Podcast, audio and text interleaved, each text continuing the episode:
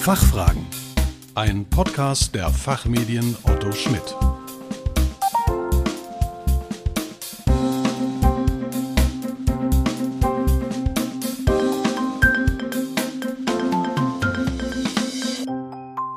Hallo und herzlich willkommen, liebe Podcast-Freunde, zu den Fachfragen, dem Podcast zu Brennpunktthemen aus Wirtschaft, Recht und Management. Mein Name ist Philipp Ansbach und heute geht es um Klimaschutz durch Strafrecht.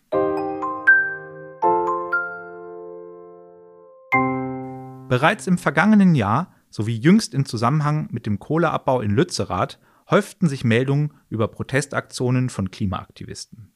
Ins Zentrum der öffentlichen Debatte rückte neben der gesellschaftlichen Bedeutung der Proteste unter anderem die strafrechtliche Verantwortlichkeit der Aktivisten. Es wurden zahlreiche strafrechtliche Ermittlungsverfahren, unter anderem wegen Sachbeschädigung, Körperverletzung oder des gefährlichen Eingriffs in den Straßenverkehr eingeleitet. Erste gerichtliche Verurteilungen liegen bereits vor. Ist unser Strafrecht damit für den Klimaschutz ungeeignet, weil es Strafen für Personen zulässt, die sich für den Klimaschutz einsetzen? Um dieser Frage auf den Grund zu gehen, sprechen wir heute mit Dr. Stefan Lehner. Dr. Stefan Lehner ist Rechtsanwalt, arbeitet als Associate bei Rödel und Partner in Nürnberg und berät in den Bereichen Wirtschafts- und Steuerstrafrecht sowie Compliance. Herzlich willkommen bei den Fachfragen, lieber Herr Dr. Lehner. Hallo, es freut mich heute hier zu sein. Fangen wir gleich mit der ersten Frage an. Welche Rolle spielt das Strafrecht für den Klimaschutz? Also das Strafrecht dient grundsätzlich immer dem Schutz von Rechtsgütern. Und äh, wenn wir jetzt vorliegend das in der Einleitung äh, genannte Beispiel mit den Klimaaktivisten hernehmen, dann äh, wäre das geschützte Rechtsgut das Klima. Und äh, man könnte sich jetzt als Strafrechtler die Frage stellen, sind diese Verhaltensweisen, die die Klimaaktivisten an den Tag gelegt haben, also die ähm, Sachbeschädigungen oder der Widerstand gegen Vollstreckungsbeamte, ähm, sind diese Verhaltensweisen nicht vielleicht ähm, durch sogenannten Notstand gerechtfertigt? Also dürfte man die nicht bestrafen, weil man einen Rechtfertigungsgrund finden würde. Und im Rahmen dieses Notstands würde man dann eine umfassende Interessenabwägung machen, wo man die Rechtsgüter, die da betroffen sind, einstellen würde. Und da wäre natürlich der Klimaschutz abzuwägen mit den anderen Rechtsgütern, zum Beispiel Eigentum, körperliche Unversehrtheit zum Beispiel der ähm, Polizisten oder die, die Sicherheit des Straßenverkehrs. Und dabei überwiegt dann der Klimaschutz? Jetzt muss ich die äh, typische Juristenantwort geben, und zwar, es kommt natürlich drauf an. Ähm, und zwar stehen bisher die Gerichte verbreitet auf dem Standpunkt, dass die genannten Delikte ähm, nicht geeignet sind, dem Klimawandel als solchem entgegenzuwirken. Hintergrund ist, ähm, dass äh, nach der Auffassung der Gerichte kein klarer wissen, wissenschaftlicher Kausalzusammenhang ähm, zwischen diesen Delikten und dem äh, Klimawandel als globalen Phänomen äh, besteht und dass man durch diese Delikte allenfalls auf den politischen Meinungsbildungsprozess einwirkt. Und da sagen die, Delikte, äh, die Gerichte jetzt, ähm, das Ganze ist nicht geeignet, um diesen Meinungsbildungsprozess äh, in zulässiger Weise zu beeinflussen. Den äh, Aktivisten stünden doch ihre äh, Grundrechte und politischen Teilnahmerechte zur Verfügung, insbesondere äh, die Meinungs- und die Versammlungsfreiheit. Ähm, und das Ganze dürfe aber nicht durch die Begehung von Straftaten geschehen. Ähm, es ist aber immer eine konkrete Betrachtung des Einzelfalls, bei der man immer umfassend alle Interessen berücksichtigen muss und auch die drohenden Gefahren. Und deswegen kann ich jetzt nicht ausschließen, dass äh, nicht irgendwann mal ein Gericht auch zu einer, äh, mit entsprechender Argumentation zu einem anderen Ergebnis kommen könnte. Spielt das Strafrecht beim Klimaschutz äh, dann in der Zwischenzeit überhaupt eine Rolle? Und äh, wenn ja, wo? Also der Gesetzgeber verfolgt mit dem Strafrecht im Blick, mit Blick auf den Klimaschutz einen anderen Ansatz. Der Grundgedanke ist eigentlich eher, ähm, dass man aufgrund der wissenschaftlichen Erkenntnisse, die zur Verfügung stehen, äh, davon ausgeht, dass diejenigen, die die Gefahren für das Klima schaffen, auch die entsprechenden Sorgfaltspflichten treffen müssen, ähm, diese Gefahren so gering wie möglich zu halten oder einzudämmen. Und deswegen trifft die strafrechtliche Verantwortlichkeit mit Blick auf den Klimaschutz eigentlich in erster Linie Unternehmen äh, und da genau genommen deren verantwortlich handelnde Geschäftsleitungsmitglieder.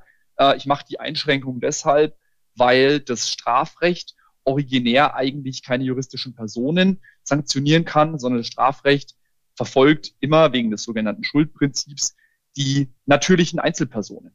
Welche Vorschriften müssen von der Geschäftsleitung eines Unternehmens also beachtet werden und welche strafrechtlichen Folgen drohen bei Verstößen? Das kommt nun auch wieder drauf an.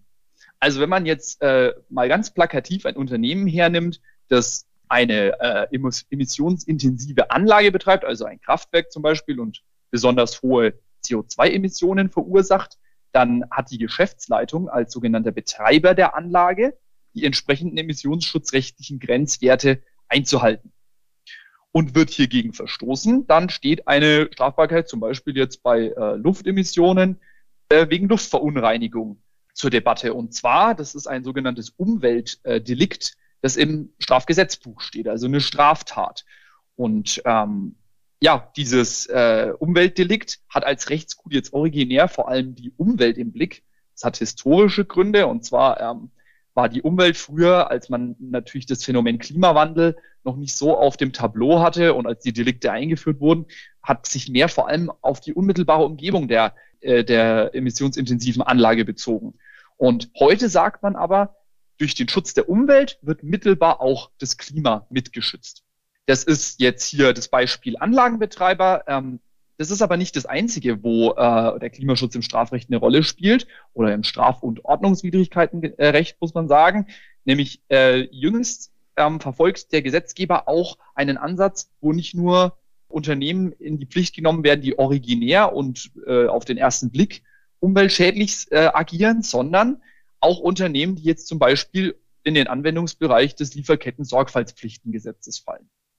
Und das ist jetzt zum 01.01.2023 in Kraft getreten und verpflichtet die Unternehmen mit Blick auf ihre Lieferketten und ihre unmittelbaren und mittelbaren Lieferanten ein lieferkettenbezogenes Risikomanagement einzurichten.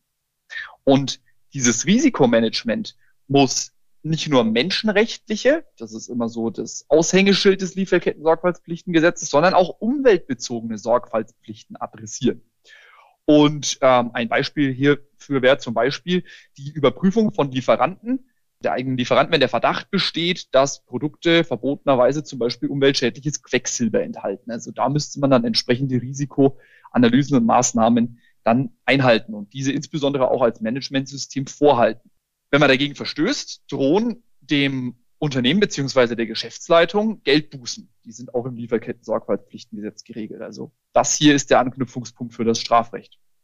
Ich hätte auch noch ein weiteres Beispiel für jüngere ja, Bestrebungen des strafrechtlichen Klimaschutzes, und zwar das sogenannte Nachhaltigkeitsreporting. Das betrifft in erster Linie größere Kapitalgesellschaften. Die müssen zusätzlich zu ihrem Jahresabschluss auch eine sogenannte nicht finanzielle Erklärung abgeben.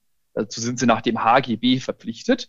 Und in dieser nicht finanziellen Erklärung, sogenannter äh, Reporting-Bericht für äh, Nachhaltigkeit, werden unter anderem auch Umweltbelange aufzuführen sein. Und das betrifft insbesondere Treibhausgasemissionen, Wasserverbrauch, Luftverschmutzung. Und wenn Unternehmen beziehungsweise deren Geschäftsleitungen jetzt hier unwahre Angaben machen oder eine falsche Versicherung abgeben über diese Tatsache, dann können sie sich nach dem HGB, nach den sogenannten Bilanzierungsdelikten ebenfalls strafbar machen. Und ähm, das Ganze wird sogar noch weiter getrieben, indem jetzt auch der europäische Gesetzgeber hier nachziehen möchte und den Kreis der verpflichteten Unternehmen, die so einen Bericht abgeben müssen oder so eine nicht finanzielle Erklärung, noch weiter ausweiten möchte.